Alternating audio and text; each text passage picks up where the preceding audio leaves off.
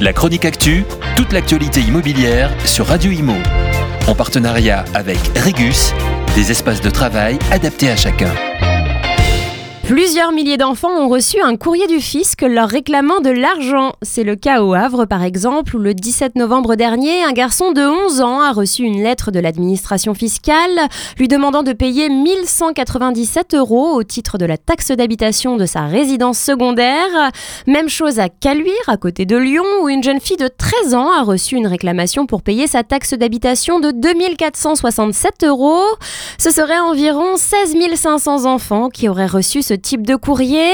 Le ministre de l'économie et des finances, Bruno Le Maire, a reconnu qu'il y avait eu un bug, mais qui ne concernerait pas la plateforme Gérer mes biens immobiliers, qui a été mise en place par le fisc cette année. L'erreur devrait être corrigée automatiquement sans qu'aucune action de la part des personnes concernées ne soit nécessaire.